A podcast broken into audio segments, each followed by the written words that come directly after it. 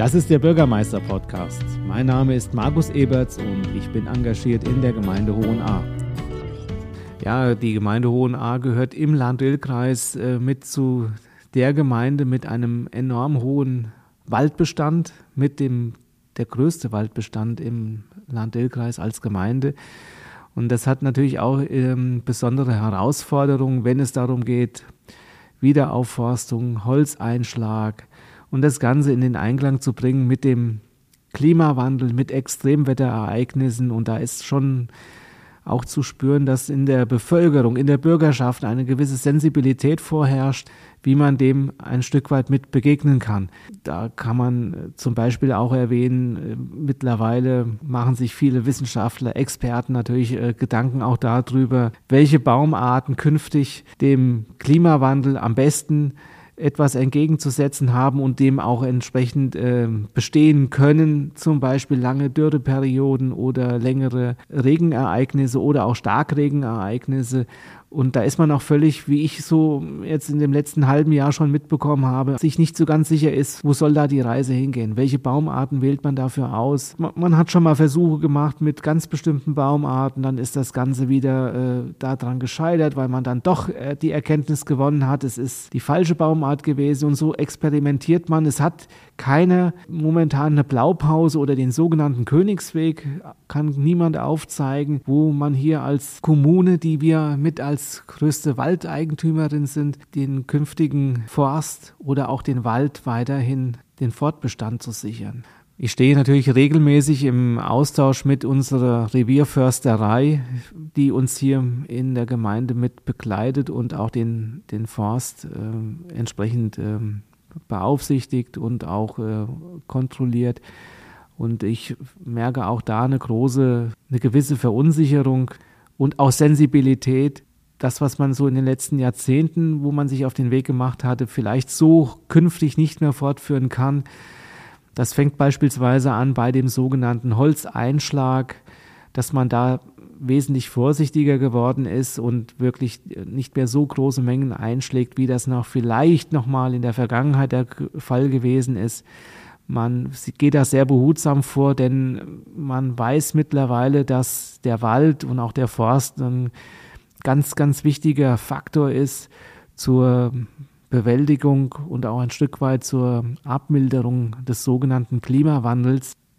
Das wird auch so in der Bürgerschaft wahrgenommen, die auch da entsprechend sehr besorgt darüber ist, äh, inwiefern man äh, so noch weitermachen kann wie auch in den vergangenen Jahrzehnten. Und meine Wahrnehmung ist die, dass man da auch bei in den Revierförstereien da durchaus versucht, neue Wege zu gehen, zum Teil auch innovative Wege, was die Auswahl der Baumarten anbelangt, der Neubepflanzungen, aber auch dem Einschlag von Holz, zumal auch jetzt neuerdings aufgrund der, der Energiekrise, die wir seit 2022 haben, also sprich Energieverknappung, daraus resultierend eine Energiekrise, natürlich auf der anderen Seite wiederum die ähm, Nachfrage nach Brennholz aus den Privathaushalten heraus wieder massiv angestiegen ist. Man versucht jetzt zu kompensieren. Erdgas steht zum Heizen von vielen Privathaushalten nicht mehr so zur Verfügung aufgrund der geostrategischen Lage in Osteuropa.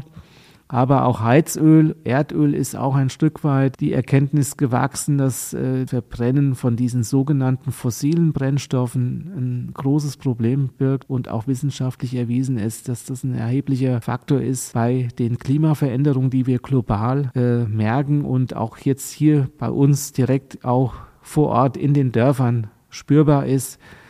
Und insofern versucht man dann auf der einen Seite, wenn nicht mehr genügend fossile Energieträger zur Verfügung steht, das irgendwie zu kompensieren, indem man halt verstärkt auf Brennholz zurückgreift, beispielsweise auf Abraum aus unserem gemeindeeigenen Forst. Und da ist im letzten Jahr im Herbst die Nachfrage exorbitant gestiegen wo viele Privathaushalte jetzt halt versuchen, Brennholz zu machen.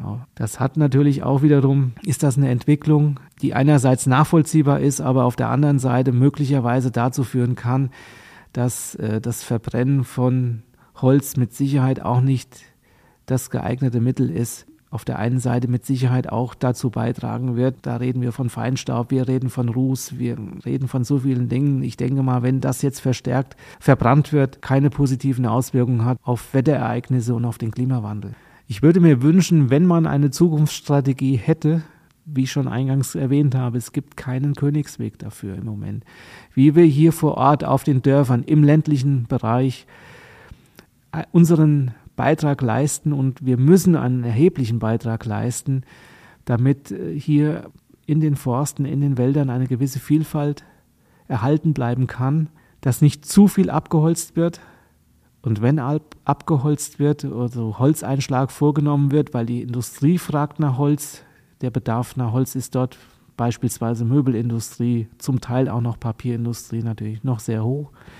Allerdings flankiert das Ganze jetzt die private Nachfrage nach Brennholz.